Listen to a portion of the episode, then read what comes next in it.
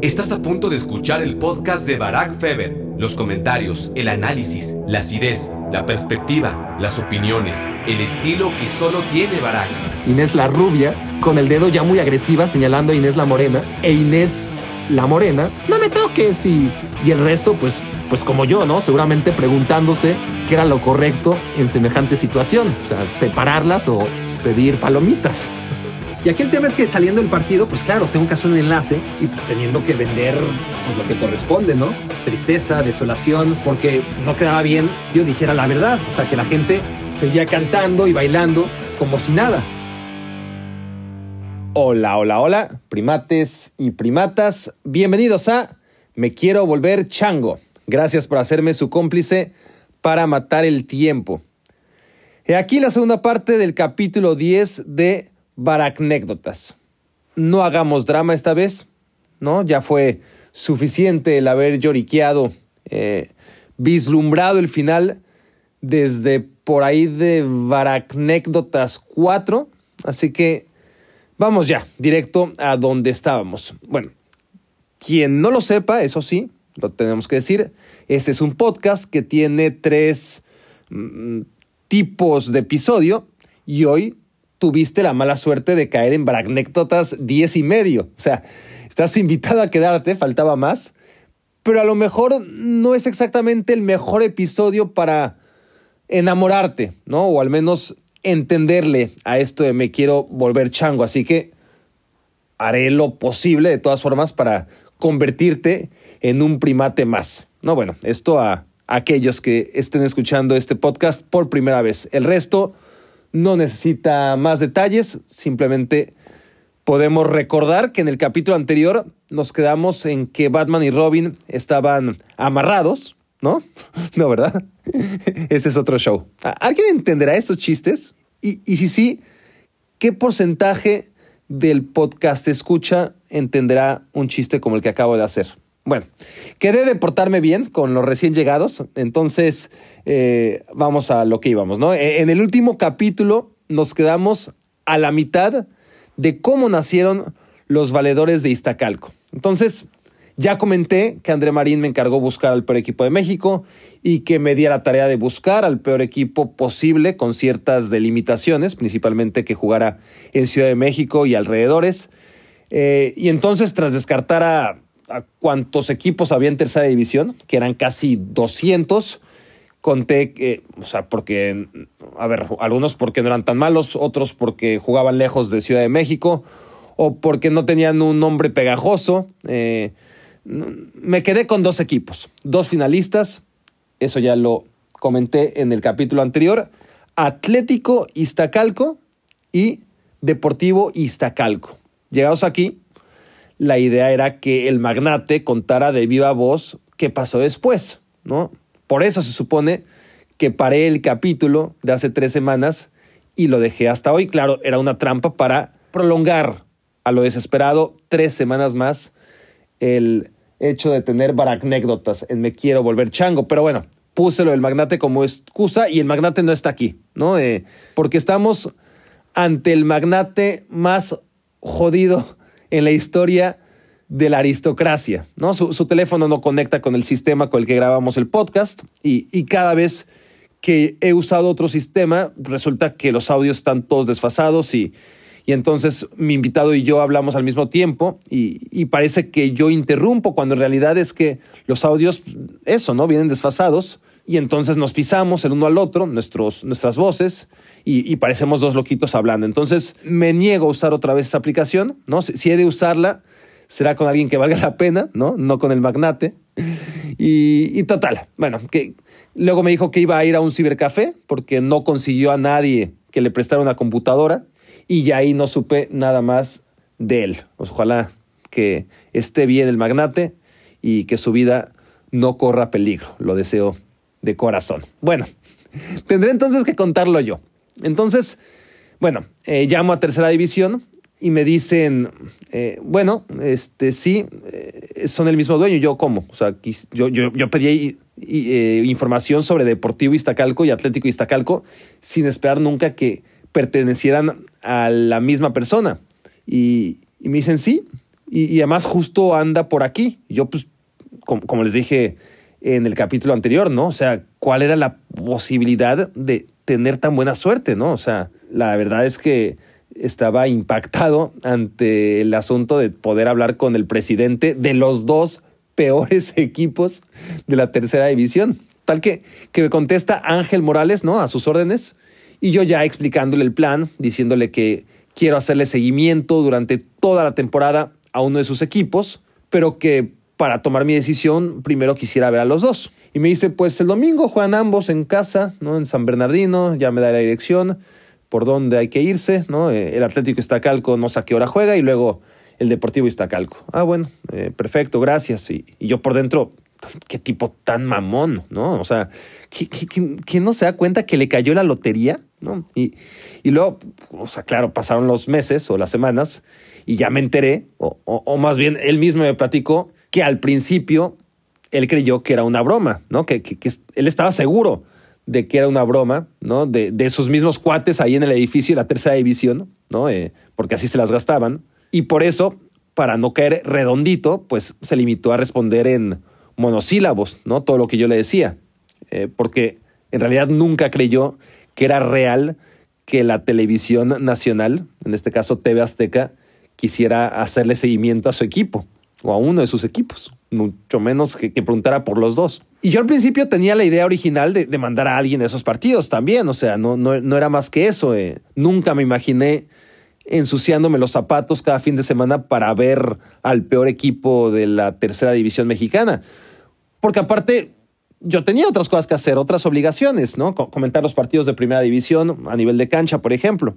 Y entonces, bueno, ya llega el fin de semana, se estaba jugando la jornada 3, me parece, y había decidido que Atlético Iztacalco y Deportivo Iztacalco eran lo peor de lo peor, pero había que, que ver a ambos. Entonces, mandé a un reportero que, que por entonces estaba empezando y, que estaba loquísimo, el cabrón, por cierto, ¿no? Pedro se llamaba y le encargo que vea los dos partidos, obviamente que lleve camarógrafo, que los grabe y que me haga un reporte eh, para concluir a cuál de los dos equipos habríamos de seguir, ¿no? Y entonces el tonto de Pedrito me dice que los dos partidos estuvieron bien cuando le hablo por teléfono, pero que definitivamente el Atlético Iztacalco era nuestro equipo, porque el partido se fue a penales y acabó, no sé, 11-10 eh, o algo así. Y yo, ok, le tomo la palabra, eh, veo el video de, del equipo, pero por si las dudas, checo también el partido del otro equipo, ¿no? del Deportivo Iztacalco, que no le convenció tanto a Pedrito, ¿no? Este, entonces veo el partido y, veo que el equipo juega con un uniforme azul de Chivas, por cierto. Y para mi gran sorpresa, veo que es una joya, una joya ese material, ¿no? Que, que incluye goles desde media cancha, o sea, desde el saque de, medio campo, ¿no? Eh, directo al gol, que, que al final Pedrito entrevista al portero y resulta que se queja de la cancha, ¿no? Y, luego aparece el camillero y defiende al portero, ¿no? Que era el Yoshi, y dice, eh, pues, para empezar, mm, es que no es portero, y, ser portero no es fácil. Entonces fueron las primeras palabras de, de, quien no lo sabíamos, pero, pero en ese momento había nacido una leyenda, ¿no? Andrés Aguirre La Paca, que ese partido, como no estaba registrado, eh, pues estaba inscrito como camillero. Y, y, esto a colación es que pasó exactamente lo mismo en la Copa Libertadores. Bueno, no exactamente lo mismo, pero terriblemente parecido, ¿no? River Plate, con todo el equipo con COVID, incluidos los cuatro porteros, tiene que jugar con un mediocampista, en este caso Enzo Pérez, que estaba lesionado como portero, ¿no? Es una historia que seguramente todos ya conocen. River gana de más fácil, eh, mete el 1 y el 2-0 muy, pronto, a diferencia de Valedores de Iztacalco, que estaba jugando con el Yoshi como portero, porque no, porque su único portero, la Paca, todavía no estaba registrado por la siempre caótica, ¿no? del mismo hombre que debería estar aquí con nosotros hablando sobre esta baracnécdota y que no está. Así que bueno, gracias al magnate también y a su mal que hacer, pues todo ese caos que siempre rodeó a valedores de Iztacalco. Así que no lo cambio por nada, no lo cambio por nada al magnate porque, porque al final esa forma de ser es la que hizo posible todo, ¿no? El, caos desde ese primer partido en el que conocimos a la Paquita como el camillero porque no tenía registro aún de portero y, en la portería tuvo que jugar el Yoshi, ¿no? Y, y lo que son las cosas, ¿no? Al final de cuentas, no hay tanta diferencia entre River Plate y, Valedores de Iztacalco, entre la Conmebol y, el Magnate. Pero bueno, cagoteo a Pedrito, le digo que no mame, ¿no? Que, que, que sin lugar a dudas era el Deportivo Iztacalco y no el Atlético Iztacalco, nuestros muchachos, ¿no? Entonces, ya me da el teléfono del entrenador, ¿no? Eh, porque obviamente le había pedido que, sacara todos los datos de los dos equipos. Y, entonces ya le hablo y, entonces me contesta el tal Venustiano Olvera, don Venus, eh, me dice que le dicen. Y, ya le voy pidiendo el nombre de los jugadores y, cuál es su apodo y, detalles, ¿no? De sus personalidades. Y entonces, por ejemplo, me dice que su portero le dicen Paca, ¿no? Por ser igualito a Paquita, la del barrio. Y bueno, joya tras joya, tras joya, tras joya, ¿no? Todo lo que siguió después creo que está bien documentado.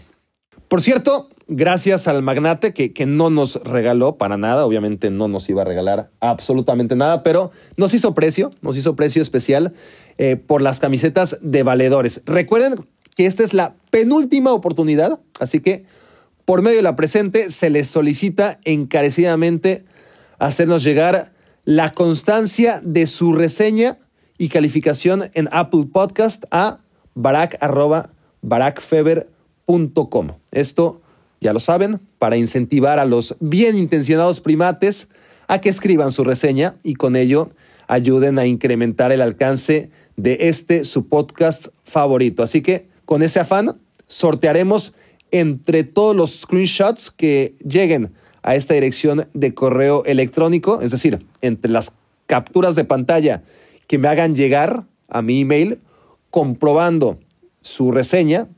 Entonces, entre ellas sortearemos un ganador de la camiseta preferida de quien quiera que gane.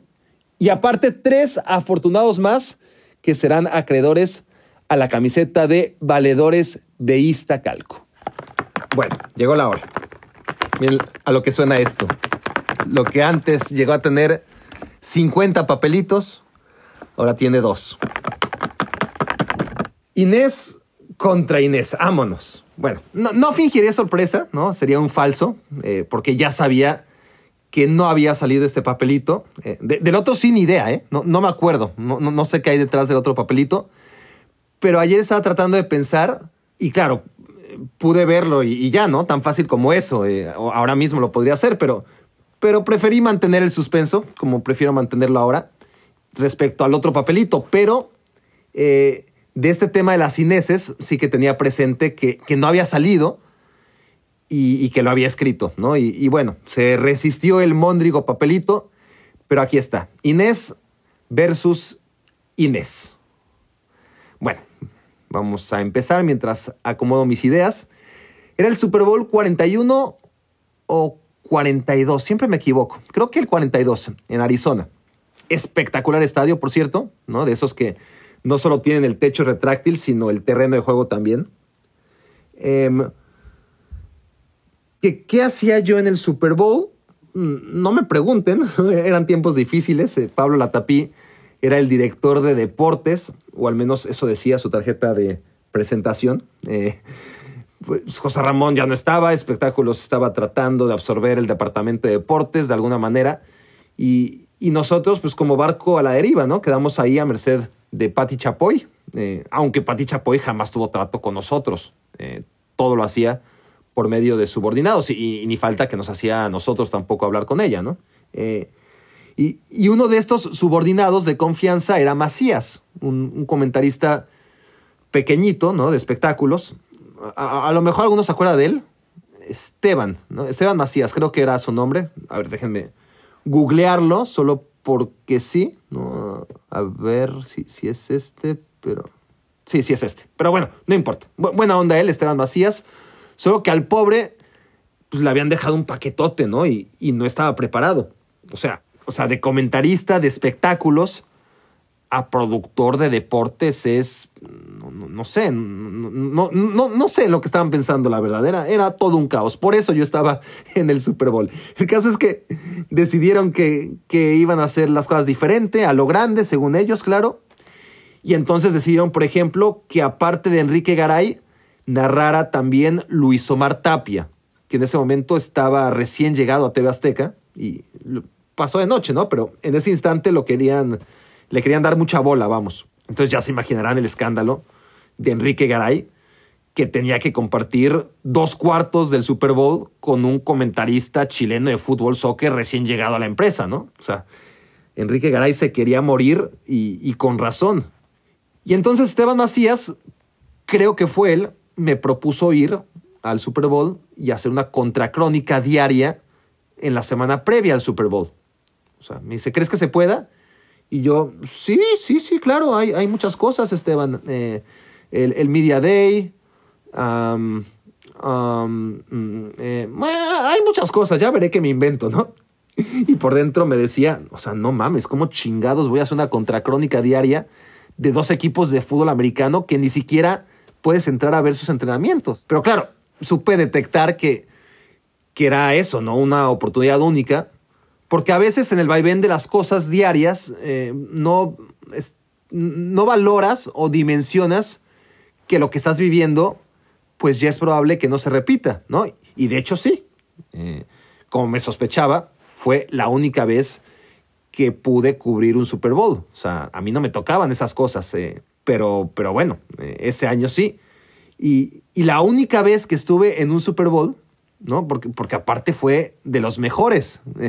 Era, era Patriotas contra Gigantes, ¿no? Pero, pero Nueva Inglaterra había quedado invicto en la temporada. Era la única vez en la historia, después de los Delfines de Miami, ¿no? De 1972 pero aquel equipo de Don Shula jugando mucho menos partidos. Eh, en cambio, los Pats de Brady llegaron con 18 partidos ganados, ninguno perdido, mientras los Giants del pobre Eli Manning pues llegaban ahí como comodines, de rebote eh, y candidatos a sufrir la peor paliza en la historia de los supertazones. Y, y ya me estoy desviando del tema. Lo interesante aquí es lo de las cineses. Pero ya que solo hay dos baracnécdotas y media, pues no hay prisa alguna. Eh, vamos a disfrutar y recordar todo lo que pueda. Entonces, yo tenía acreditación para estar en cancha, pero no podía entrar, desconozco la razón, hasta el tercer cuarto. Entonces, la neta, no me perdí de gran cosa, ¿no? Fue, fue un Super Bowl parejo, ¿no? Contra todo lo esperado y, de muy pocos puntos. Lo bueno llegó en el cuarto cuarto y yo ya estaba ahí. Eh, se supone que yo tenía que hacer una contracrónica, pero la verdad estaba muy difícil hacerla de un partido de fútbol americano. Y además creo que no podíamos grabar hacia el campo, ¿no? E, e, ese fue el detalle. Así que puse al camarógrafo a grabar a alguien en la tribuna y yo me dediqué a disfrutar esa experiencia única. O sea, o sea, no jodan. Estaba yo a nivel de cancha al lado de Steve Mariucci, el ex coach de San Francisco 49ers, y que estaba haciendo además comentarios en vivo, ¿no? Para la televisión de Estados Unidos. Y yo ahí, sin ninguna obligación, ni estrés por tener que hacer entrevistas al final, ni nada, porque, porque muchas veces uno tiene el privilegio de estar en esos eventos, pero a la vez no los puedes disfrutar, eh, porque en tu cabeza estás pensando lo que vas a hacer después. Obviamente estás como profesional, no como aficionado, no como turista. Entonces ni te das cuenta de lo que está pasando. En cambio, en mi plan, como espectador, ya, ya no de primera fila, sino a nivel cancha, ¿no? Al, al lado de los monigotes de patriotas, ¿no? Y además, porque no te das cuenta de que son unos monigotes hasta que no los tienes enfrente caminando a tu lado. Porque días antes, en el Media Day, ya los había visto, y sí, están grandes, pero la cosa es cuando los ves con el casco y las sombreras y todo el equipo, la, armadura o como le llamen, que, les hace parecer aún más grandes y fuertes de, lo que ya son. Y encima enojados porque me tocó estar del lado de Patriotas y obviamente se fueron de la cancha echando humo. Pero ahí estuve yo en la que el otro día estaba, digo el otro día, pero, pero fue más bien hace un año o más de un año, porque fue antes de la pandemia. Lo sé porque estaba en el gimnasio de ESPN que aún no han vuelto a abrir, por cierto. Y estaba viendo en el monitor el top 50 de las mejores jugadas o momentos en la historia del Super Bowl según Chris Berman, que es como la eminencia ¿no? de, de ESPN en fútbol americano. Y esa jugada Me refiero a la atrapada con el casco de no me pregunten quién, Tai Lee, algo así, no, no me crean, un nombre y un apellido muy corto. Un jugador desconocido que nunca había hecho nada hasta entonces y nunca hizo nada después. Pero en esa jugada era cuarta oportunidad para Gigantes, el reloj ya acabándose, ya después de la pausa de los dos minutos y, Gigantes, no sé, en su yarda 30 más o menos. Y el Manning lo zarandean, lo empujan, lo agarran, lo sangolotean, pero no logran taclearlo, no, no, no le hacen el sack. Y, entonces Manning se zafa y, lanza un pase larguísimo. Y, y este hombre, el receptor, se las arregla para saltar sobre el defensivo, el cornerback, safety o, lo que fuera. Y claro, el balón le venía muy alto, entonces el receptor tiene que maniobrar y con una sola mano lo atrapa, pero para que no se le caiga mientras él va cayendo al suelo con el balón, lo sujeta con el casco, ¿no? O, sea, apoyándose con el casco. Y entonces cae como contorsionista encima del defensivo de New England. Eh, e increíblemente, el balón no se le cae, primero y diez. O sea, la jugada más importante o increíble más bien en la historia de los Super Bowls. Y yo estaba ahí, ¿no? No en el estadio, sino a unos metros. Por supuesto que hay unos cuantos cientos de millones que lo habrían valorado más que yo, pero, pero de todos modos a mí me emocionó mucho, ¿no? Eh, también con, como tremendo Villamelón que estaba ahí muy consciente de, no merecerlo. Y ya después, en esa misma eh, ofensiva, llegó el pase de anotación del triunfo a Plaxico Boris, de ese jugador sí que me acuerdo porque es bastante más famoso. Y yo insisto, ¿no? A, 20 o, o, máximo 30 metros de las diagonales, viéndolo todo como cualquiera de los protagonistas, ¿no? Y contra todo pronóstico, New England pierde el Super Bowl y el histórico invicto que lo habría convertido sin duda en el mejor equipo de todos los tiempos. Y bueno, después salí del gym, ¿no? Eh, aquella vez que, estaba viendo y, dándome cuenta que, que, lo que vi no solamente fue increíble para estándares de ese Super Bowl, sino en la historia de los Super Bowls en general. Entonces salgo del gym, me meto a internet para no quedarme con la duda, y esa jugada, aparte de ser considerada por Chris Berman como la más increíble de toda la historia de los Super Bowls, pues también está rankeada como la tercera de todos los tiempos en la NFL. O sea, de todos los partidos que se han jugado en la historia, esa fue la tercera más espectacular según los expertos.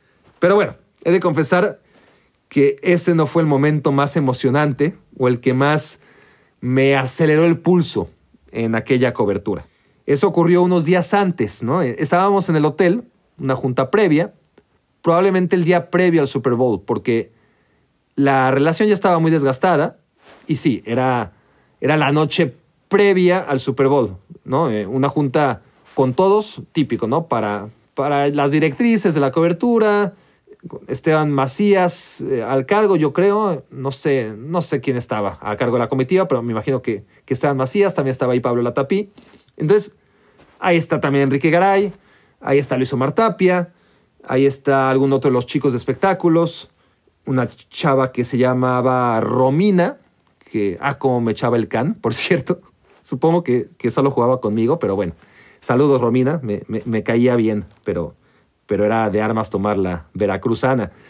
Y estaba su compañera de, de show, que era Shanik Aspe, que, que al rato, o sea, o sea, yo no sabía todavía, pero eh, pues porque no podía saberlo, pero, pero se convertiría en Miss Carlitos Vela. ¿no? o sea, teníamos ahí una alineación muy interesante. Este, no sé qué hacíamos en el Super Bowl el 90% de nosotros. Y estaba Inés Gómez Montt y también estaba Inés, Inés Sainz. Entonces, para ponerles en contexto, Inés Gómez Montt se dedicaba a hacer notas pendejas, o sea, a eso fue. Y de alguna manera todos lo entendíamos, o, por lo menos a mí me hacía gracia, ¿no? Porque, porque la verdad, aparte, me caía muy bien. O sea, a ver, ¿se acuerdan que un día les dije que tenía un pato Donald?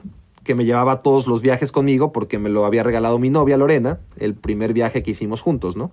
Bueno, si no se acuerdan da igual, pero es un ejemplo de lo que hacía Inés Gómez Monto, ¿no? Una de sus notas para sus programas de diversión durante esa cobertura eh, fue cubrir la historia de mi pato Donald, ¿no? Me entrevistó sobre él, lo importante que era para mí, a dónde había viajado con él, o sea, etcétera, ¿no? Puras pendejadas.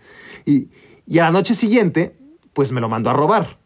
O sea, alguien entró a mi habitación eh, cuando yo andaba afuera, puso una cámara escondida y, y se llevó al pato. ¿no? Y, y, claro, llego yo a la habitación y no veo al pato y, supongo que los burros estos pues, están detrás de ello, obvio, ¿no? No, no, no me asusto. Pero entonces luego me hacen una llamada pidiéndome no sé qué, ¿no? Extorsionándome para liberar a mi pato. O sea, ya saben, puras tonterías, pero, pero entiendo yo que para su nicho pues, resultaban divertidas. Entonces, bueno, claro, lo, lo, que le dio la vuelta al mundo, ¿no? Fue que en ese Super Bowl, Inés Gómez Montt se disfrazó de novia de bodas y en el Media Day, en el día de prensa, le preguntó a Tom Brady si se quería casar con ella. Y, se llevó el show, ¿no? Las portadas, eh, los, todo, todo, todo, todo el Media Day giró a, a esa pregunta de la reportera mexicana, ¿no? Eh, vestida de novia. Y, y, quizás más para mal que para bien, porque, porque además creo yo que eso fue un parteaguas y a partir de ahí empezaron a desarrollar ciertos mecanismos, algunas cláusulas, llamémosle antimexicanas, o bueno, antiprensa, anti, antiprensa entre comillas, ¿no? Es que aquí estoy haciendo prensa entre comillas y ustedes no me están viendo, soy un burro. Pero bueno, este, antiprensa entre comillas, que solo va a echar desmadre, ¿no? Que, que, que, por lo general esa es la mexicana. Y creo que, que, creo que hace poco Facundo intentó hacer algo similar, o sea, todavía no logran erradicarlos, pero, pero sí que creo que en aquel Super Bowl 42 tocaron fondo, ¿no? En, ese sentido, eh, se les fue de las manos y, y va a ser recordado por esa atrapada de la que les hablé y también por la declaración de amor de Inés Gómez Montt vestida de novia a Tom Brady en plena conferencia de prensa. Eh, a muchos les pareció patético, yo que lo viví desde dentro y pues con aprecio, a Inés pues me, me causó gracia, ¿no? Y, y, de hecho ella estaba preocupada y me decía, híjole, y, y, me van a matar, ya, ya me están matando en todos lados. Me decía a mí, nos decía a todos, ¿no? Y, y yo pues queriéndole dar ánimo, ¿no? No, estuvo bien. Además, pues este Super Bowl no tiene chiste, ¿no? Le decía, eh, según yo, los Pats van a ganar por paliza y, y, yo estaba convencido, ¿no? Le digo, y en la historia Inés no se va a recordar este Super Bowl por otra cosa que por ser el Super Bowl de la novia de Brady.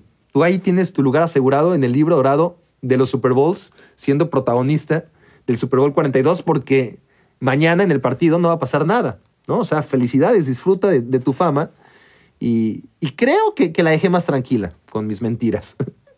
pero, pero realmente la sentí en ese momento. Pero bueno, todo esto, todo este contexto, es porque Inés Gómez Mons estaba robando el show y había otra Inés en la cobertura que pues obviamente no estaba cómoda ante esta situación, porque ella era la que solía eh, acaparar los reflectores. Así que Inés Sainz, como comentarista o como reportera un poquito más seria, pero también acostumbrada a llamar la atención por sus atributos, pues la verdad había sido opacada y no fue capaz de disimular lo enojada que estaba, ¿no? Eh, al menos esa era una percepción bastante obvia que, que teníamos todos. Y entonces, un día anterior, así como a mí, Inés Gómez Montt me hizo aquella nota y aquella broma con el pato Donald, pues todos estábamos igual. Además, ¿no? O sea, a mí me habían pedido hacer contracrónicas todos los días. Entonces yo había dicho que sí, porque quería estar en el Super Bowl, pero obviamente no sabía qué inventar. Y, para ellos era quizás más fácil, ¿no? Para la gente de espectáculos, pues porque obviamente no tiene un estándar de calidad y además más allá de eso, pues ni, ni, son informativos, ni están ahí para divertir y entretener. Entonces, para entretener a la gente, pues hay muchos gustos. Entonces, no, tampoco quiero que se entienda esto como una crítica a, a, lo que ellos hacían, hacían su trabajo. Y entonces, así como yo no sabía, insisto, qué hacer en el día a día, porque se me habían agotado las ideas al tercer día, pues ellos tampoco ya sabían qué hacer. Así que llega Inés Gómez Montt un día a las 5 de la mañana con su camarógrafo y, y, le toca la puerta a su habitación a Inés Sainz, ¿no? Y, Y sale esta a abrirle, obviamente pues a las 5 de la mañana, ¿no? toda desmaquillada y, y jajaja, jijiji. Pero, a ver, no, no quiero ser chismoso porque aparte soy pésimo, soy pésimo para esto del chimento, aunque parezca lo contrario. Pero creo que Inés Sainz le pidió, después de, grabar esa nota, eh, o sea, sí le abrió la puerta y sí le contestó, desmaquillada y todo, pero al final le pidió que, no fuera a sacar ese material, porque estaba pues, así, ¿no? Impresentable. Y Gómez Montt creo que le dijo, no, no, no te preocupes, igual le valió madre, igual lo sacó al aire. Entonces, por muchos motivos como, como esos, la, la tensión estaba ya a todo lo que daba entre las dos. Y entonces llega esa junta y están sentadas en sillas, eh, una al lado de la otra, todo bien, hasta que al final de esa junta, previa al Super Bowl, que era una junta, ya saben, de trámite, ¿no? Este, solamente para cualquier duda o aclaración. Y, y todo está bien, les digo, pero al final pues llegan los comentarios y las dudas, ¿no? Y, y ahí no me acuerdo quién, no me acuerdo quién, pero una de las dos se quejaba de que siempre le tocaba maquillarse antes que la otra. Que, que por qué no, por una vez, ella podía maquillarse después en lugar de ser citada una hora antes, eh, mientras la otra dormía, ¿no? O, hacía quién sabe qué. Y, entonces aquí no me acuerdo el detalle de, quién fue la que empezó, pero estaba claro que, ya solo le faltaba una chispita a Inés Sainz para estallar y se puso súper agresiva a recriminarle a Gómez Montt. Y a mí que estaba viendo todo de frente, pues el corazón se me acelera, ¿no? Porque, a ver, aquí tengo que hacer una pausa. Yo soy un hombre de paz, ¿no? Me atrae para nada el conflicto, lo he dicho aquí mil veces, nunca me peleo con nadie, mucho menos a golpes. Cuando hay una pelea o cuando había una pelea en la escuela, no me atraía en lo más mínimo, mientras todo el mundo estaba feliz. Eh, cuando hay un choque en la avenida de al lado, típico, ¿no? Ya, saben, todo el mundo se para, frena, baja la velocidad instintivamente para, para ver el accidente del otro lado y, genera un tráfico terrible, por cierto. Y todo porque pues, nos encanta como seres humanos la violencia, ¿no? O sea, lo, lo, llevamos muy dentro, es algo primitivo, pero yo no, ¿no? A, mí esas cosas no me atraen nada. Pero, y muchas de ustedes considerarán que soy un depravado, por lo que voy a decir, pero sé que la mayoría de ustedes, hombres, primates, están en el mismo barco y, lo van a entender perfectamente. Cuando se trata de pelea de mujeres, no sé qué elemento tienen, es, imposible de describir, pero es sumamente sexy, ¿no? Y, y si son guapas, ni hablar. Y si una es morena y la otra rubia, pues es el no va más, ¿no? Y, y si estás ahí tan cerca como como al otro día yo iba a estar de la atrapada con el casco y del touchdown de Plaxico Boris, ¿no? A esa distancia, todavía más cerca. La, verdad es que estaba excitadísimo, ¿no? Y, y aquí ya me está dando miedo eh, por eso de que últimamente no sé por qué a Lore le ha dado por escuchar mi podcast, algo, que no había hecho nunca. Eh, pero bueno, eh, no, no soy un perverso, no soy un depravado, estoy totalmente en contra de la violencia contra la mujer. Pero si es entre mujeres, wow, es, esa es otra cosa. Y entonces es una sensación terrible porque por un lado el deber te lleva a separarlas, porque además las estimas, ¿no? Pero el instinto te pide verlas, pelear, agarrarse de las greñas, rodar en el piso. Y, y bueno, no llegó a tanto, afortunada o, desafortunadamente, porque Inés Gómez Montt, pues nada tonta arrugó. O sea, la neta no tenía chance contra Inés Sainz. Más alta, más fuerte. Eh, y además lista para la pelea, ¿no? Enojadísima. Porque, les digo, estaban silla con silla. Y entonces Inés, con el dedo, o sea, Inés Sainz, Inés la rubia, con el dedo ya muy agresiva, señalando a Inés la morena, y diciéndole, me tienes harta y, no sé qué tanto le decía. pero, ya saben, pegándole con el dedo eh, o, enterrándole la uña en el hombro. E Inés, la morena, no me toques. Y, y el resto, pues, pues como yo, ¿no? Seguramente preguntándose qué era lo correcto en semejante situación. O sea, separarlas o pedir palomitas. Entonces, ¿cómo creen ustedes que estarían los momios en esa contienda? ¿No? ¿Qué, ¿cómo pondrían ustedes la línea? Probablemente 5 a 1, ¿no?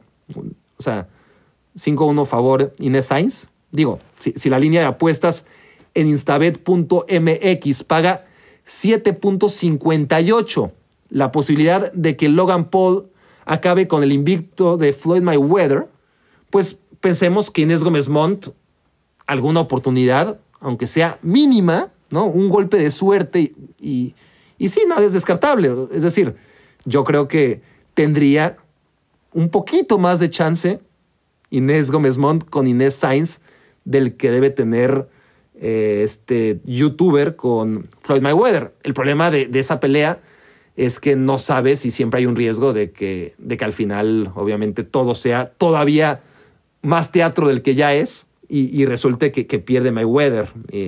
entonces, bueno, de todas formas, está 7.58 la victoria de Logan Paul sobre Floyd Mayweather. Y si quieren apostar, ya sea a esa pelea o a la final de la Champions o a cualquier partido que les motive, ya sea porque están seguros de quién ganará o, o porque quieren meterle emoción, entonces, por favor, háganlo en instabet.mx.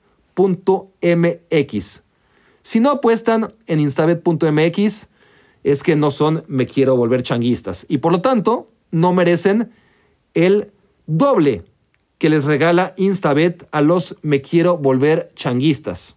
¿Cómo? Utilizando el código FEBER100. Cuando lo utilicen, Instabet va a multiplicar por dos su depósito inicial y lo van a hacer solo por su condición de me quiero volver changuistas. Así que no dejen escapar la oportunidad de apostar con moderación y, responsabilidad, por supuesto, en instabet.mx.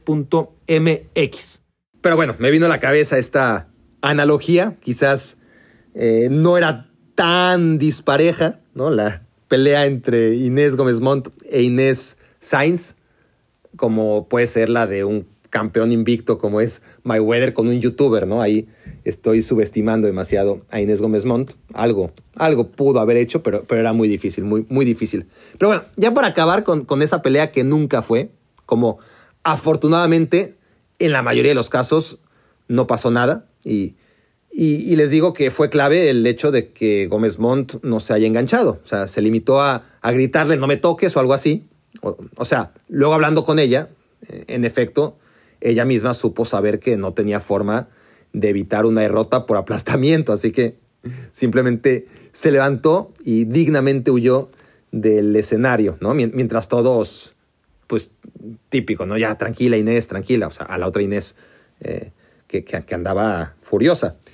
Así que, ¿qué más les digo? O sea, esa noche en el hotel, eh, pues regreso a la habitación y, digamos que es fácil inferir lo, lo, que hice, ¿no? O sea, agarré a mi pato eh, y tuve muy felices y relajados sueños. O, qué se creían que iba a decir, ¿no? Soy sincerote, pero no tanto. Antes de proceder a la última y dramática baracnécdota, bueno, no sé aún si va a ser dramática o no. No, no me acuerdo, como les digo, de qué se trata.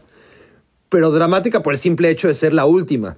A, lo mejor es una historia feliz y eso espero. ¿no? La, verdad he tenido muy buena mano en general para cerrar cada episodio de Baracnécdotas con una sonrisa. Ya, ya veremos si hoy pasa lo mismo o no. Pero pasemos primero a escuchar a los primates fundadores. Así que adelante Héctor López. Al estilo del episodio del Rey de los Mini Supers, no creo que contestes más de tres preguntas, así que aquí voy. Hablemos de personajes del mundo del fútbol. Dime quién, cómo y en dónde conociste al personaje más agradable, a quien más has admirado y a quien terminó siendo, digamos que el menos me quiero volver changuista del medio, a pesar de lo que pudiste saber de él o por referencias de algún amigo o de algún colega. ¿Quién, dónde y cómo conocí al personaje más agradable del mundo del fútbol? Es que, a ver, he conocido gente sumamente agradable, pero quizá no famosos, ¿no? Los famosos, si quieres que te diga la verdad, no suelen ser tan agradables. ¿Sabes quién? Te vas a sorprender. Y yo mismo me sorprendo con esta respuesta, pero eso mismo de que no me lo esperaba, pues por eso mismo sería Enrique Iglesias. Y, y mientras respondía esto de que los famosos no suelen ser agradables, me, acordé de otro personaje, también español, y que también tiene que ver con el fútbol, eh, pero nada. Eh, pero, ya iré con eso. ¿Y, cómo llegamos de aquí, Enrique Iglesias? Bueno, pues que, quieran o no, los días de partido, pues hay muchas cosas que hacer, ¿no?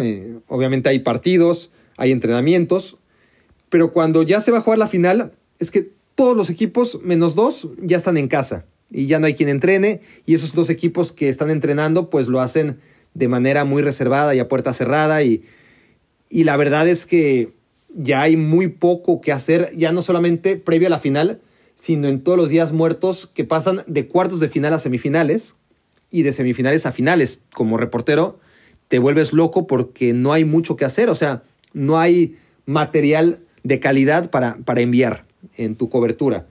Entonces, en esas andaba yo, ¿no? Tratando de encontrar qué diablos podía mandar a México, cuando me entero que Enrique Iglesias iba a dar una conferencia de prensa en el estadio eh, de Viena, donde se iba a jugar la final. Porque al otro día, o, dos días después, no me acuerdo ahora, eh, iba a cantar en el medio tiempo. Quiero decir, al principio, eh, en el previo, vamos, de, del partido. Y, y nada, pues me dice el productor, me convence, yo obviamente no quería hacerlo, no, no, no, veía el punto de ir a, hacer una entrevista, a una, ni siquiera entrevista, una conferencia de prensa de Enrique Iglesias, pero bueno, teníamos una de dos, ¿no? O, hacíamos algo para tratar de trabajar, o nos quedábamos ahí en el hotel jugando fútbol con los otros holgazanes. Y, y decidimos lo primero, bueno, parte y parte, jugamos fútbol un ratito y luego nos hicimos los profesionales y nos fuimos al estadio a, cubrir la conferencia de prensa de Enrique Iglesias. Y he de decir algo muy importante, que yo odiaba a Enrique Iglesias y odiaba su música, en ese orden. Porque de niño yo descubrí a Ana Kornikova. O sea, era una niña de mi edad y me la topé por primera vez cuando tenía 15 años, cuando teníamos 15 años. Quiero decir, me la topé en la tele. Pero nadie la conocía. Nadie, nadie, nadie. O sea, era un torneo X y yo, y yo decía, no, no, no, no, es que es la mujer más guapa del mundo. O sea, nunca me enamoré así, se los juro. O sea, amor platónico tremendo. Luego, pues, inmediatamente, obvio, se hizo famosa, pero en los meses en los que eso ocurrió, o semanas tal vez, ahí me tenían consumiendo en las revistas del Sanborns, buscando fotos de Kornikova en cada revista especializada en tenis y, nada, nada. Eh, me acuerdo que me gasté como 100 pesos de la época, que era bastante, o no sé cuánto, en una revista que traía por fin una foto de ella, pero era una foto chiquitita y, además estaba vestida con, con, vestido de gala, o sea, nada, nada espectacular, pero de todos modos yo necesitaba una foto que, me la recordara, ¿no? Eh, tenerla ahí. Y era como 1996 o, o 95 y, no había internet, recuerden. Luego empezó eso el internet por esos años y, y mis amigos en primero de prepa, aquellos más pudientes que, que, hasta impresora a colores tenían, me imprimían las fotos que, que iban saliendo de Ana Kornikova en Altavista, que era el buscador, ni siquiera era Google. Pero, pero eran fotos a cuentagotas, o sea, internet apenas empezaba. Lo que les quiero decir es que yo estaba perdidamente enamorado y, y de hecho como en esa época todo me salía bien, o al menos a nivel profesional me, había pasado aquello de que le escribí al editor de la revista Tiro de Esquina y, me sorprendió con su respuesta y, me metí a trabajar en esa revista cuando estaba muy chiquito. Entonces, con la ilusión e inocencia de que todo es posible, recuerdo que hasta le escribí una carta a Kurnikova. Y no sé qué tanto le decía, pero sí que me acuerdo, no sé por qué, que le puse que medía 1,74. O sea, que yo medía 1,74. Y, sí, sí sé por qué, porque en esa época medía 1,74. Ahora mido 1,88 y medio, por si se lo preguntan. O más bien, eso es lo que mido desde los 20 años. Eh, pero en esa época pues era un chico moderadamente alto de 1,74.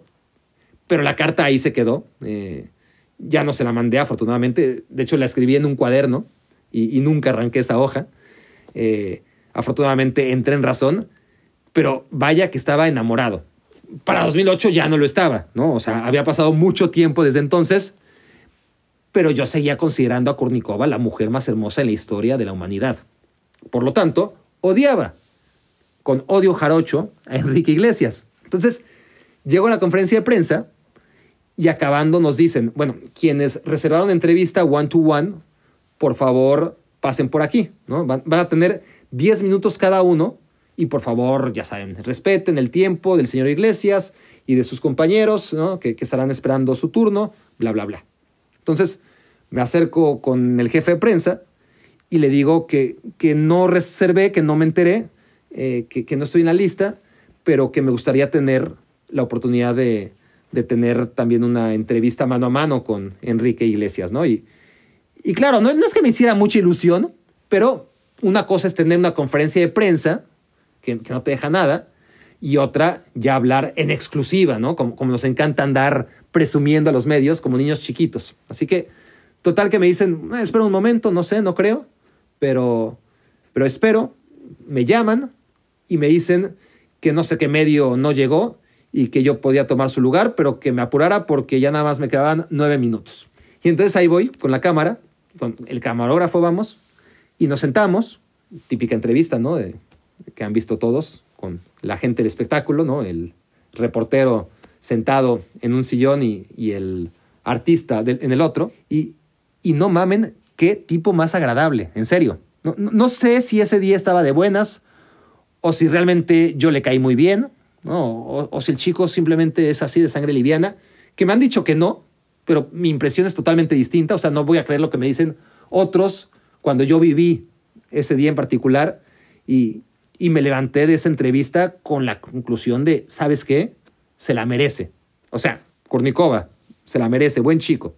Así me levanté yo de la entrevista y, y me, me, acuerdo que de hecho le pregunté, oye Enrique, ¿estás consciente de, de ser uno de los tipos más odiados por, por, varias cosas, pero sobre todo por tu relación con Ana? Y, y, él me contestó, me contestó muy bien, ¿no? Yo ya, ya no me acuerdo qué, pero, pero dijo algo así como que, bueno, yo, yo también me lo he currado, eh, o sea, que, que, que, había trabajado mucho, ¿no? Más allá de que su padre fuera Julio Iglesias y, y, y en fin, na, nada que les interese, pero, pero muy buenas respuestas en general.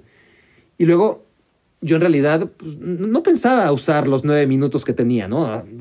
Iba a hacerle dos preguntas y, y listo, vámonos. Pero entonces es él quien empieza a hacer plática conmigo, ¿no? Y, y me dice, oye, yo, yo hice la conferencia de prensa cuando me preguntaron sobre el mejor partido de la Eurocopa. Y yo, sí, sí, y, y, y creo que contestaste muy bien. ¿eh? Coincido en que, como tú dijiste, Alemania-Portugal fue uno de los mejores, si no el mejor partido, Enrique. No, no, no te preocupes, bien, bien, contestada esa. Y así me empezó a hacer plática y, y yo todo incómodo porque ya se nos había acabado el tiempo y había una colota de medios internacionales esperando su turno y a Enrique Iglesias le valió madre, ¿no? Él estaba muy interesado en saber mis opiniones de todo. en fin, muy cagado. La verdad es como, como una baracnécdota 51 esta, pero, pero les decía que cuando escuché esta pregunta por primera vez, me costó un poco de trabajo pensar en alguien que me haya llamado especialmente la atención por ser extremadamente agradable, a la par que famoso, y el primero que me vino a la mente fue Enrique Iglesias. Eh, que por cierto, a partir de esa entrevista, su música hasta me dejó de molestar, o sea, milagro. Bueno, algunas de sus canciones me dejaron de fastidiar, otras sí que, que seguí odiándolas. Eh, la del trapecista, por ejemplo, uh, para vomitar. Pero, pero hubo una con Pitbull, la de Baby, I like it, ¿no?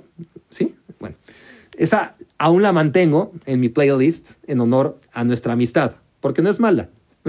No es mala. De hecho, la clasificaría como buena esa canción. Así que, que tengo una canción de Enrique Iglesias en mi playlist para honrar la amistad que me une con él. bueno, les decía, a quien también conocí uno o dos días, no más, pero, pero me dejó una impresión de buena onda genuina y además de, de caballero de pies a cabeza, chiquito, chiquito, pero, pero de pies a cabeza, Alberto Peláez. ¿Sí?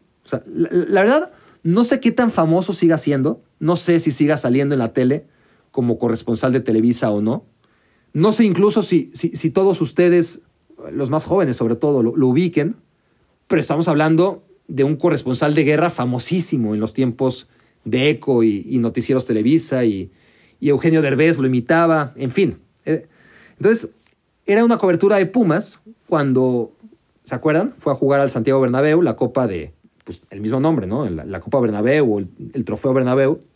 Y yo que estaba viviendo en España, fui a cubrir el previo del partido y él como corresponsal en España, ¿no? Aunque no tenía ni idea de deportes, pues también lo mandaron. Y, vaya tipo amable, o sea, ajeno totalmente a, la guerra TV Azteca Televisa, que en esos años, como he contado ya aquí, era algo enfermizo. Teníamos muy arraigado el recelo a los reporteros de Televisa y llega este buen hombre ahí afuera del Bernabéu y además toda la afición de Pumas se le echa encima, ¿no? Bien, no, que no se malentienda.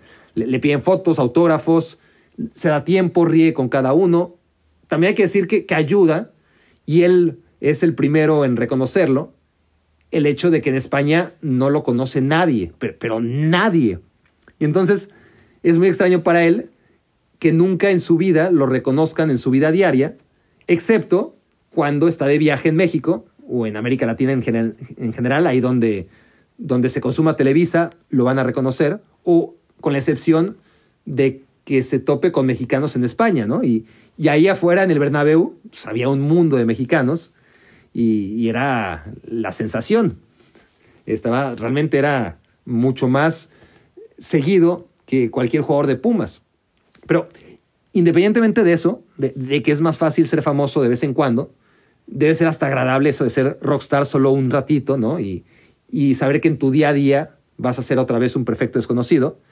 Pero un tipo increíble, ¿no? O sea, me decía que me quedara en su casa y, y ya sé lo que uno piensa en automático ante estas situaciones. A, lo mejor te quería coger, ¿no? O solo estaba siendo amable, pero dientes para afuera. Y no, ¿no? E, estas cosas creo que se reconocen enseguida, o, o al menos se sospechan. Y, y Alberto Peláez irradiaba eso de ser un tipo genuino, ¿no? Que, que realmente quería que visitara su casa cuando volviera a Madrid.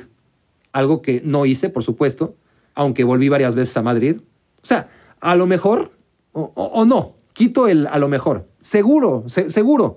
Él era buenísima onda y no tenía ningún inconveniente de recibirme en su casa, pero, pero su esposa y sus hijos, eso había que averiguarlo y, y a mí obviamente me dio suficiente pena como para ni siquiera explorar la posibilidad de quedarme en su casa para ahorrarme un hotel.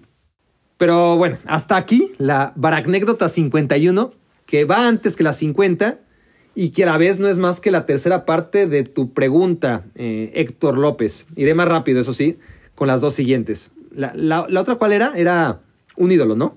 Bueno, esa ya la conté y no hay mucho que contar aparte. mi único ídolo verdadero y sobre todo duradero es Carlas Puyol. Nadie como él, lo quiero mucho.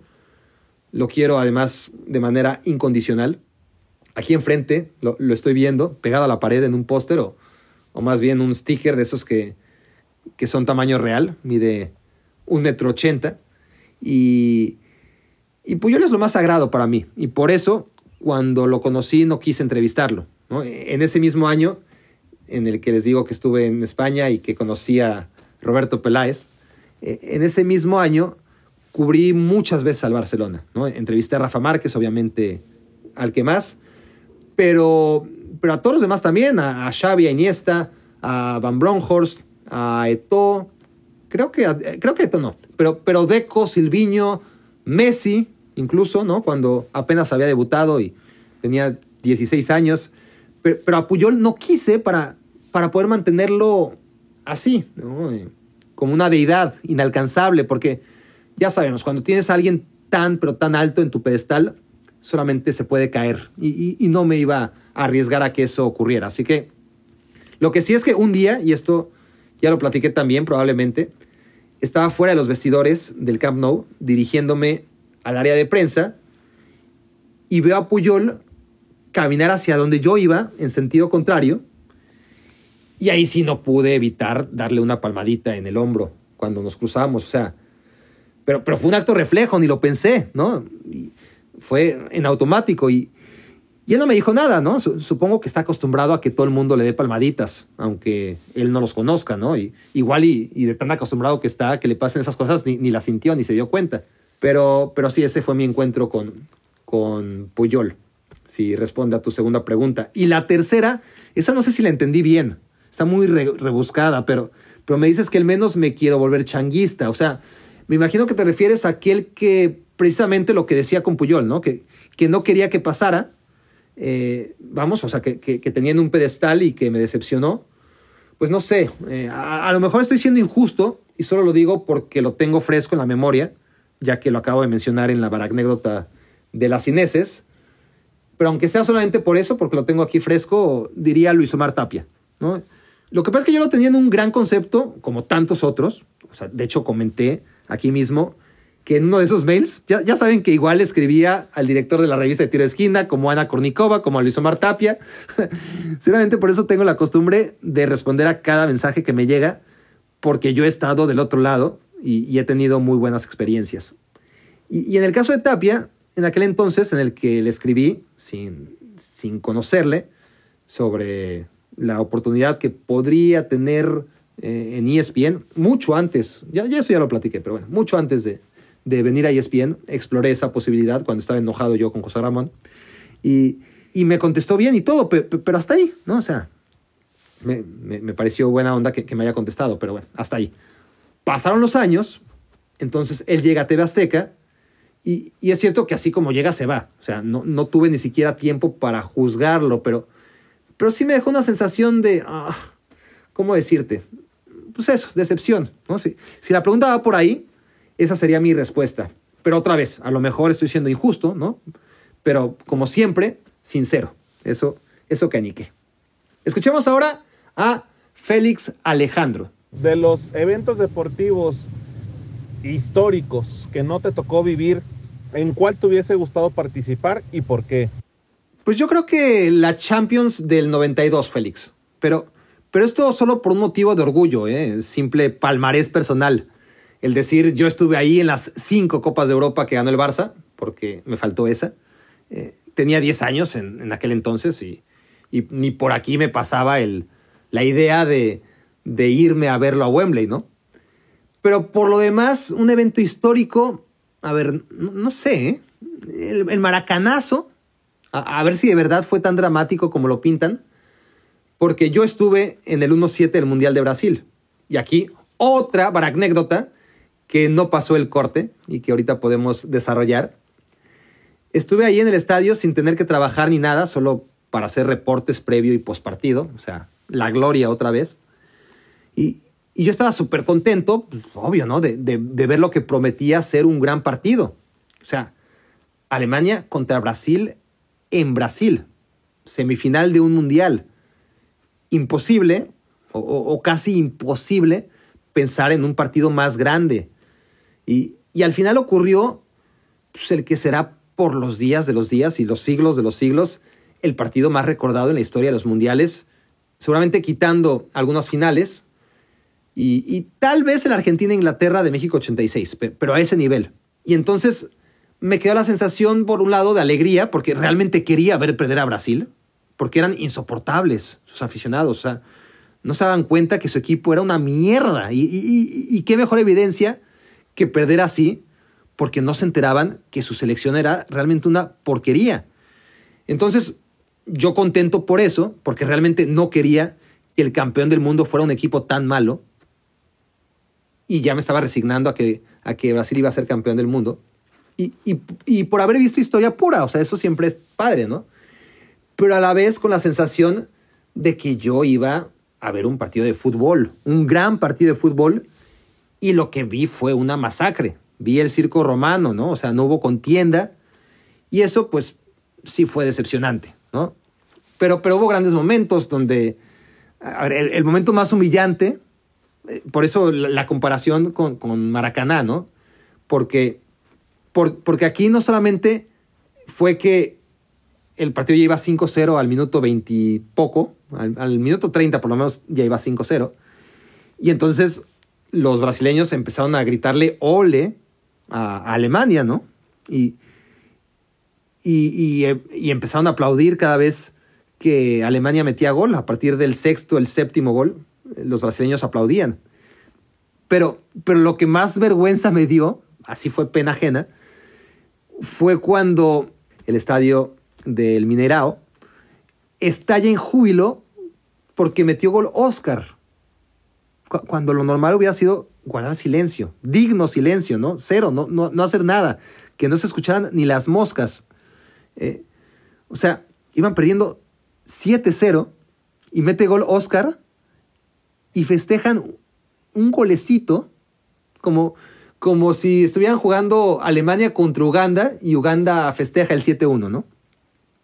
Entonces, y además me, dio un coraje porque una jugada antes del 7-1 pudo ser el 8-0, un mano a mano de Mesut Özil que falla solo y, justo después de esa falla llega el gol de Oscar y, y, díganme lo que quieran, pero hay mucha diferencia, bueno, no hay mucha, no hay mucha, pero hay cierta diferencia entre un 8-0, que debió ser un 8-0 ese partido, al 7-1 que acabó siendo. Pero bueno, eh, un partido histórico en el que además Miroslav Klose, el pobre, le, arrebata por fin el récord a, Ronaldo de, de, más goles en la historia de los mundiales. Y digo el pobre porque cuatro años antes ya se estaba cocinando la posibilidad de que rompiera el récord en el partido por el tercer lugar contra Uruguay y para sorpresa de todos decidió quedarse en la banca. O sea, uno no sabe todo el dolor que podía sentir en la espalda, pero con toda la frialdad del mundo decidió, no, yo quiero, no me voy a retirar hoy, seguramente eso fue lo que concluyó, entonces no voy a jugar este partido como si fuera el último porque no va a ser el último. Y entonces se la jugó a que ese seguramente iba a ser el último partido del Mundial para Miroslav Klose, porque ya estaba veterano y sin embargo regresó cuatro años después y en esa semifinal anotó dos goles y con esos dos goles se convirtió eh, el mejor con más goles en la historia de los mundiales. Pero con tanta discreción que, obviamente pasó a segundo término. ¿no? E, e, eso fue una noticia mínima comparada con el 1-7, que fue obviamente la, nota, el, marcador, más allá de que Klose hubiese metido dos goles y justo contra Brasil haya destrozado el récord de más goles en la historia de los mundiales que estaba en posesión de Ronaldo Nazario. Y aquí el tema es que saliendo del partido, pues claro, tengo que hacer un enlace eh, para Sports Center y, pues teniendo que vender pues lo que corresponde, ¿no? Tristeza, desolación, eh, porque no quedaba bien que, me hubiesen pagado un vuelo carísimo por, por esa época, por ese día, obviamente, de, Río de Janeiro a Belo Horizonte, donde se jugaba la final, y, y que yo a cambio dijera la verdad, o sea, que la gente seguía cantando y bailando como si nada. Y era terrible, de verdad, o sea, porque ya teníamos que enviar el material y no nos dejaban grabar. ¿Y, por qué digo que no nos dejaban grabar? Porque, a ver, no suele haber problema, al contrario, eh, cuando estás haciendo un reporte fuera de un estadio, lo que quieres es tener gente atrás, ¿no? Poniendo el ambiente y, se pone atrás y grita y, canta. Y todo eso está bien, ¿no? O sea, de hecho es lo que le da colorido a un enlace. Pero si en tu, si, si en tu enlace estás hablando de, de la devastación tras un resultado tan, pero tan duro, sea, irrepetible, inimaginable. O sea, unos siete en semifinales de un mundial y jugándolo en casa y, llamándote Brasil. Es que simplemente no podías dar un reporte esa noche en la que Brasil había quedado fuera de la final del mundial tras perder 7 a 1 contra Alemania.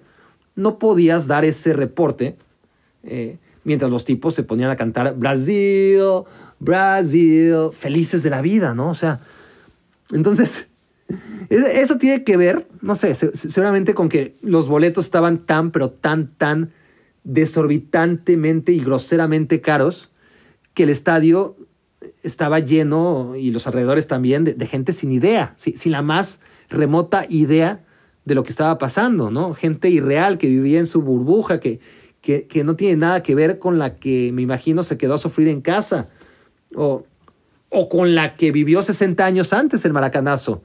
Por eso me gustaría ver y comparar, porque además cada vez que, pienso en esos partidos y en general, no solamente en los partidos, sino en la vida previa a finales de los años 70, me lo imagino todo como lo he visto siempre, ¿no? A blanco y negro. Me, me, cuesta mucho ponerle colores a las imágenes que siempre he visto en blanco y negro. Entonces, sería una experiencia sensorial descubrir lo que ya sé, pero no tengo interiorizado, ¿no? Que, que la vida en esa época y que el maracanazo en particular también era colores y no en blanco y negro. Bueno, la última anécdota. Aquí es el papelito. 50 de 50. Le estoy hablando al papelito, ¿eh? Eh, que, para que me imaginen. De, de hombre a papelito. y seguro va a ser una pendejada, ¿no? De, hecho, ayer me quedé dormido tratando de, acordarme sin éxito cuál podía ser ese otro tema, eh, aparte del del Super Bowl, que, sí tenía claro que tenía que salir. Y, y vamos a despejar la incógnita porque me quedé dormido y no me pude acordar. La última anécdota es Pollos New Jersey. Ah, ok, ok, ok, no está mal. Digo, digo, sí está mal porque son recuerdos tristes, pero sí, no, no está tan flojita como pensé. Bueno, para cerrar esta etapa inicial de Me quiero volver chango, vamos a viajar en el tiempo juntos a 2007. Otra vez en Estados Unidos, pero en el polo opuesto. Ya no estamos en Arizona, como en la anécdota del Super Bowl, sino Arizona, eso lo saben, ¿no? Al, sureste de los Estados Unidos, ahí, eh, al norte de, de Sonora. Ahora estamos en New Jersey, al noreste de los Estados Unidos, muy cerca de donde vivo ahora, por cierto, pero yo no tenía manera de intuirlo por aquel entonces. Entonces, era la cobertura de la Copa Oro 2007. A mí me había tocado cubrir selección nacional, que era la dirigida por Hugo Sánchez en aquel evento, y posteriormente también eh, lo seguía Venezuela, donde fue la Copa América. De hecho, yo tuve, quién sabe por qué, que adelantarme a Venezuela y ya no me quedé a la final en Chicago, donde México le ganó a Estados Unidos. Pero yo para entonces ya estaba volando a Venezuela. Pero bueno, me estoy, me estoy desviando y, esto obedece, le ganó a Estados Unidos a México. Es más, ya ni me acuerdo si México le ganó a Estados Unidos o al revés, porque yo ya no estaba ahí. O sea, yo, yo estaba en Venezuela. Pero en realidad, ahora que lo pienso, yo creo que le gana Estados Unidos a, México, ¿no? Y para no quedarnos con la duda y para ser medianamente profesional, vamos a googlear aquí Copa Oro 2007 y vamos a descubrir que el ganador fue Estados Unidos, en efecto. Le ganó Estados Unidos a México. En fin. Entonces, eh, bueno, yo ya eh, me estoy desviando y, esto obedece a dos razones, o a tres, una más inconsciente y las otras más bien deliberadas. Y mientras digo esto, pues sigo alargando el tiempo, ¿no? O sea, ya, se habrán dado cuenta. Pero por un lado está mi naturaleza de irme por la tangente y darle rodeos del punto A hasta llegar al B, asegurándome de que se cubrieran todas las letras del alfabeto, ¿no? Todo el tráfico de un punto a otro. y eso no lo puedo controlar. Lo que sí puedo y no quiero es A, hablar de ese momento al que ya me estoy dirigiendo, y B, en cuanto llegue ese momento, pues podamos dar por concluidas las 50 baracnécdotas que hace casi un año me puse a escribir en papelitos recortados. Bueno, no, no estoy mintiendo, no recortados. Son, son más bien, o eran más bien, post-its de colores. Bueno, eso, que, que de todos modos tendré que ir ya al grano. Entonces, si algo no me agradaba de la idea de cubrir la Copa Oro, era que la Liga Española aún no acababa. O sea, estábamos en junio, la selección ya estaba preparándose en Estados Unidos previo al torneo, o incluso ya, ya estaba por empezarlo, y había que cubrir sus entrenamientos, ¿no? Cuando en España todavía faltaban dos jornadas. Y entonces, ya ahí me, dan la terrible noticia de que, de que el sábado había entrenamiento de la selección, a puerta abierta y, a la misma hora en que jugaban la jornada 37 de la Liga Española, el Barça contra el Español y el Real Madrid contra el Zaragoza, ¿no? y, lo hacían, claro, como siempre, de manera simultánea y en esa ocasión con más razones que nunca. Yo, yo en esa época era particularmente barcelonista y, y no sé si más antimadridista que ahora, porque no sé si se puede ser más, pero, pero probablemente por mi juventud era todavía más antimadridista de lo que soy ahora, no sé, pero odiaba al Real Madrid y, quería mucho al Barcelona. Y, no podía soportar la idea de que al Barça se le escapara esa liga, ¿no? Para ponerla en contexto, era la liga 2006-2007. El, el Barcelona había ganado las dos últimas, ese año tenía una amplia ventaja y yo estaba tan seguro de que el Madrid no la iba a remontar, que era tan mal equipo que escribí en esas columnas de Azteca Deportes a las que hizo referencia el otro día nuestro invitado Toño Valle. Y de hecho en particular se refirió a esa columna en la que me comprometía yo a renunciar, pues si, el Madrid salía campeón, a, renunciar a mi columna, digo. Y para que no quedaran dudas, así titulé aquella columna, ¿no? Y decía, y si no, renuncio a mi columna. Así le puse, todavía me acuerdo de eso. Y pasaban las jornadas y el Real Madrid de Van Nistelrooy e Higuaín recortaba puntos y el Barça los iba perdiendo. Y era terrible, porque, porque aunque el Madrid no ha perdido esa horrible costumbre de ganar al minuto 90 tras jugar espantoso, esa temporada, es que esa temporada así eran todos sus partidos, todos. Victorias inmerecidas al minuto 90, o al menos así lo veía yo, con todo mi sesgo, ¿no? Y entonces llegamos a esa jornada 37 donde el Barcelona todavía era líder y el Real Madrid se acercaba. No, no, miento, miento. Tenían los mismos puntos, pero de hecho, lo que pasa es que el Barcelona tenía mucho mejor diferencia de goles, pero no le servía de nada porque ya había caído en los duelos directos contra el Real Madrid, que ya desde entonces marcaban el desempate. Entonces, y de esos duelos directos, incluían, por cierto, un 3 a 3 en el Camp Nou en la segunda vuelta, en el que Messi, adolescente, en su primera gran actuación consagratoria, anotó los tres goles para el Barcelona. Y así nos salvó el pellejo. Un clásico que, por cierto, tuve que seguir por internet. Un internet carísimo, el más caro de mi vida. Era un internet de ultramar.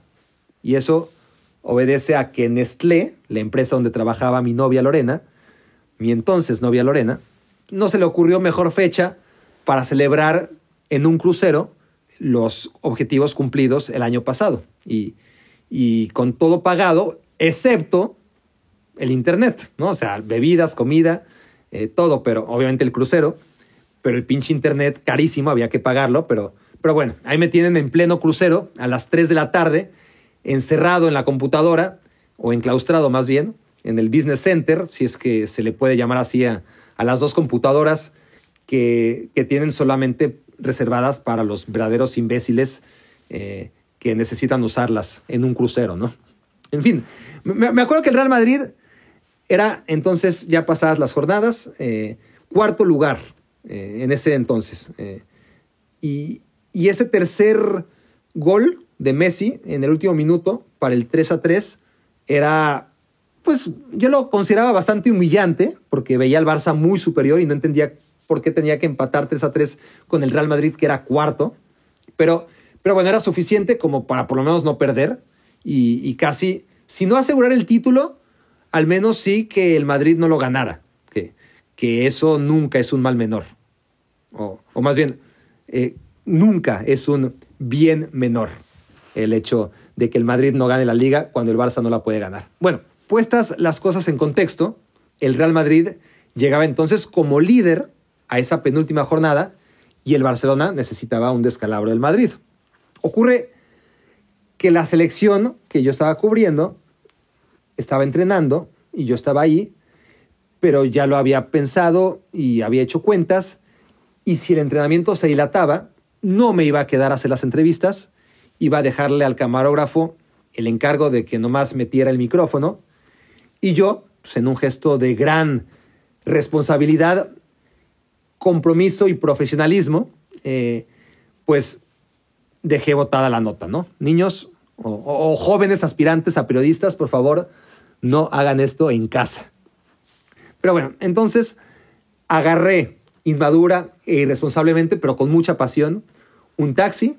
Yo, yo ya había investigado en el día eh, anterior dónde diablos pasaban el partido, porque es increíble, ¿no? O sea, luego ya vives aquí en Estados Unidos y te acostumbras, porque aparte te la pasas viendo fútbol en tu casa o en la oficina y pierdes la noción de que en Estados Unidos, como turista, como visitante.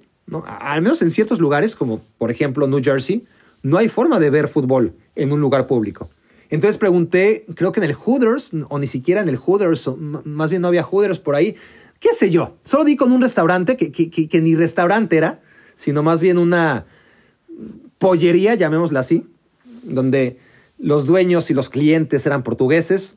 Había dos televisiones, eh, una en cada costado del establecimiento, y de un lado, en la parte más cercana a la entrada y a la caja registradora, estaba la televisión con el Madrid Zaragoza. Y del otro lado, justo en el otro extremo, al fondo, antes de dar vuelta a la derecha para entrar al baño, porque todos los baños del mundo, en los restaurantes, digo, pues están al fondo a la derecha, ¿no? ¿Se habían percatado de eso?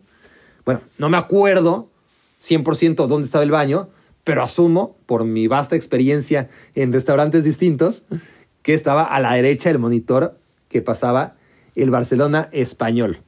A pesar de mis precauciones, cuando llegué, los partidos ya habían empezado y la vez que ni había mucha gente, ni tampoco estaban los que estaban ahí demasiado interesados en el partido o en los partidos.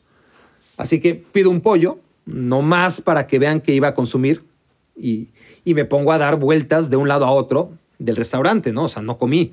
Ni, cuando nació mi hija estaba así. Pero, bueno, acá es por la exposición en la que estaban ambas televisiones, ¿no? Ahí, ahí me tenían caminando o corriendo de un lado a otro cada vez que escuchaba una jugada de peligro. Y yo pues a mis anchas, más o menos cómodo, porque a esa hora, que debían ser seguro las 3 de la tarde, nadie come en Estados Unidos. Aquí se come a la una y se cena a las 5. Por lo mismo, conforme avanzó el partido, ya en el segundo tiempo, bueno, los partidos, fue llegando más gente. Y la verdad, yo creo que, a ver, es que los portugueses son madridistas, no, no entiendo bien por qué, pero son súper madridistas. Hoy sí lo entiendo por Cristiano Ronaldo, ahí hay una justificación, eh, sobre todo por la época de Mourinho, pero es que aquí estamos hablando de 2007. Cristiano no estaba aún en el Madrid, ni se le esperaba todavía, Mourinho menos. Y de todos modos, el restaurante de portugueses iba todos con el Real Madrid. Pero yo creo que sobre todo era por el hecho de que yo me jodiera, ¿no? O sea, querían verme jodido y, no les culpo. O sea, chamaco insufrible, caminando por todo el restaurante, sufriendo, eh, apoyando claramente al Barcelona. No, sé si llevaba una bufanda, creo que sí. De eso no me acuerdo y les mentiría, pero a lo mejor sí, hasta llevaba bufanda. Hagan el rechingado y ridículo favor. Entonces, conforme avanzan los partidos y la gente también va llegando a cenar, el restaurante o, la pollería, más bien, se, se va llenando. Y si a la gente no le interesaban los partidos, pues empezaron a interesarse por culpa del poseído que seguía corriendo de monitor a monitor, de lado a lado del, lugar en cuestión. Y bueno, a lo mejor ya saben cómo acabó toda esta historia. De hecho, ya les adelanté que no fue nada feliz. Y sí, resulta que el Barcelona ganaba 2-1 al siempre odiado español de Barcelona, que por cierto, ¿ustedes saben por qué el Madrid no va a ganar esta liga? La, la de 2020-21, digo. Algunos dirán que por las lesiones, otros que por el COVID, algunos sostendrá que por la falta de refuerzos, y yo les digo que no, no y no. O sea, todo esto tampoco es que ayudó al Real Madrid, pero a pesar de los pesares, con todo y todo, el Real Madrid sería ahora mismo campeón de España por adelantado, sin necesidad siquiera de jugar la última fecha, pero le faltaron seis puntos. Esos seis puntos garantizados de cada año. Y, antes eran 12, ¿no? En esa época, de hecho, en la que estamos, a pesar de este paréntesis, eran 12. Los seis que el Madrid siempre le ganaba al Atlético de Madrid y los seis que tenía de cajón cada vez que enfrentaba al español. Y exactamente, este año el español estaba en segunda división y el Real Madrid echó en falta estos seis puntos que siempre le han regalado entre la primera y la segunda vuelta los Pericos. Pero bueno, que no se preocupe el Real Madrid, porque tras haber descendido, el español volverá a Primera División y con ello a donar esos seis puntos que tanta falta le hacen ahora mismo al Real Madrid. En fin, obviamente lo del español contra el Barcelona es otra cosa, ¿no? Es otra historia y ahí sí El español siempre ha sido un dolor de muelas, sobre todo cuando juega en casa. Y ahora sí el Barcelona iba ganando 2 a 1. Gol de Messi con la mano, mediante. Y el Real Madrid iba perdiendo al mismo tiempo 2 a 1 con el Zaragoza, gracias a Milito. Y así iba todo hasta el minuto 89. O sea, el Barcelona recuperaba la punta y dejaba al Real Madrid tres puntos atrás con una sola jornada por disputarse. O sea, en, en casa contra el Mallorca, que era un desastre y, y que acabó en goleada, además ese partido contra el Real Madrid, ese partido no lo iba a perder, pero contra el Zaragoza de visitante sí que lo podía perder y lo estaba perdiendo. Por eso la importancia de ese momento, mientras que el Barça le estaba ganando al español. Pero en el mismo segundo, al minuto 89, tirándole al 90, caen las dos puñaladas, una tras otra, ¿no? al mismo tiempo. Una sola ya habría sido muy dolorosa, o sea, que le empataran al Barcelona me habría dolido mucho, o que el Madrid empatara su partido que iba perdiendo también, pero el hecho de que haya ocurrido al mismo tiempo, justo al minuto 89 de ambos partidos, o sea, anotó Van Nistelrooy un segundo antes tal vez, y, y digo un segundo antes porque todo depende del satélite, ¿no? Me imagino. Pero es que inmediatamente después cayó el segundo gol de Tamudo en el otro partido y, y, o sea, es decir, en un instante, en un solo instante, al Barça se le escapa la victoria y el Madrid evita la derrota, ¿no? Por lo tanto, ambos empatan 2-2 y todo sigue igual a una jornada del final con el Madrid líder y con el Mallorca en casa para enfrentarlo, o sea, la liga estaba ganada. Y yo pues hago lo único ante esta circunstancia que podía hacer, ¿no? En ese momento. Me desmorono tras sufrir esos dos balazos, uno procedente de la pared izquierda, otro de la pared derecha, donde estaban los monitores. Y esto ante las risas de todo el restaurante, ¿no? O sea, me, dejo caer al suelo como bufón, una, una escenita espeluznante y, que solo recordarlo me da pena ajena, ¿no? O pena propia, que, que es peor aún. O sea, nada más humillante que sentir pena ajena por uno mismo, ¿no? O sea, que de la pena ni siquiera te reconozcas a ti mismo. Pues bueno, así estuve y, me quedé tirado unos instantes en medio del restaurante antes de pagar e irme ante la burla de los portugueses madridistas que ya tenían para entonces prácticamente lleno el lugar. de vuelta al hotel, André Marín me pregunta que por qué no me quedé a hacer las entrevistas después del entrenamiento de México. Y, yo no sé cómo se enteró, pero, siempre se enteraba de todo. Y, bueno, en plena, eh, en plan jefe, pues peor aún, ¿no? Eh, no se le iba una. Pero el caso es que yo compartí habitación con André en esos tiempos y tanto en Copa Oro primero como en Copa América. Y yo creo que me vio tan destrozado que ya ni me dijo nada. O sea, en otro escenario me hubiera cagoteado y probablemente con razón. Pero ahí me debió haber visto tan, pero tan madreado que me la dejó pasar. O sea, yo, estaba tan destrozado y, ahora me vi en el flashback, ¿eh? Creo que, en efecto sí traía aquella bufanda. ahorita me acordé, ¿no? ¿Saben? De una, imagen en la habitación y, ya la estoy vislumbrando. Sí, sí, eh, la estoy visualizando. Bueno, teníamos esa noche, esa misma noche, pases para una pelea de box en Madison Square Garden. Y, a mí no me interesa el boxeo, ni, ni ningún deporte de contacto. A menos de que sea lucha en lodo de mujeres, claro. no, no, no. Bueno, digo, sí. Pero eh, el hecho es que, aunque no me guste el box, sí que como experiencia, ir un día en tu vida a un escenario tan mítico como el Madison Square Garden, lleno y aparte gratis, eh, espérense, y en posición ringside, ¿eh?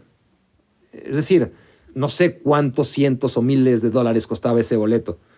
O sea, son oportunidades que hay que tomar, como la del Super Bowl, ¿no? Digo, no, no, no, tanto tal vez, prefiero mil veces estar en la cancha en un Super Bowl y más en ese Super Bowl que en ringside de una pelea estelar. Pero bueno, también esa pelea se supone que era muy importante. Era Sav Judah contra Miguel Cotto, creo. A, lo mejor me equivoco, ¿eh? Pero, pero en esa época yo no conocía ni siquiera a ninguno de los dos. Luego conocí a Cotto, eh, peleó contra muchos mexicanos. Y a Sav Judah nunca. O sea, es un milagro que ahora mismo me acuerde de su nombre porque, bueno, a menos de que me lo esté inventando, cosas que uno recuerda, ¿no? Cotto contra Sab Yuda, me parece. Pero bueno, ya, ya lo veré después. Aparentemente fue un peleón. Y, de hecho acabó siendo la pelea del año, eh, según supe después. Así que si, si no era Cotto contra Sab Yuda eh, y les interesa, busquen cuál fue la pelea del año de 2007 y que se peleó en Madison Square Garden y ahí encontrarán si me equivoqué o no.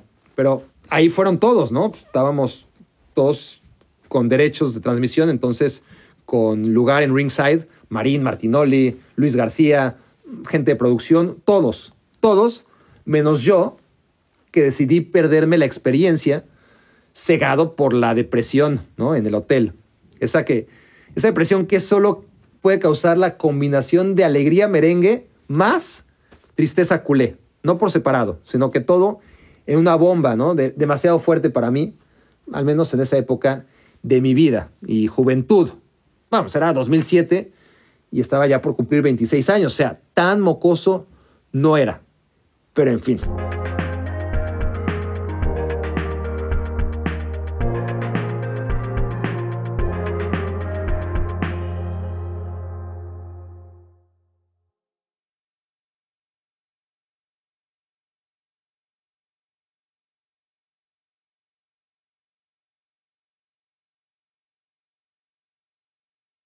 Bueno, creo que hasta aquí llegamos por hoy.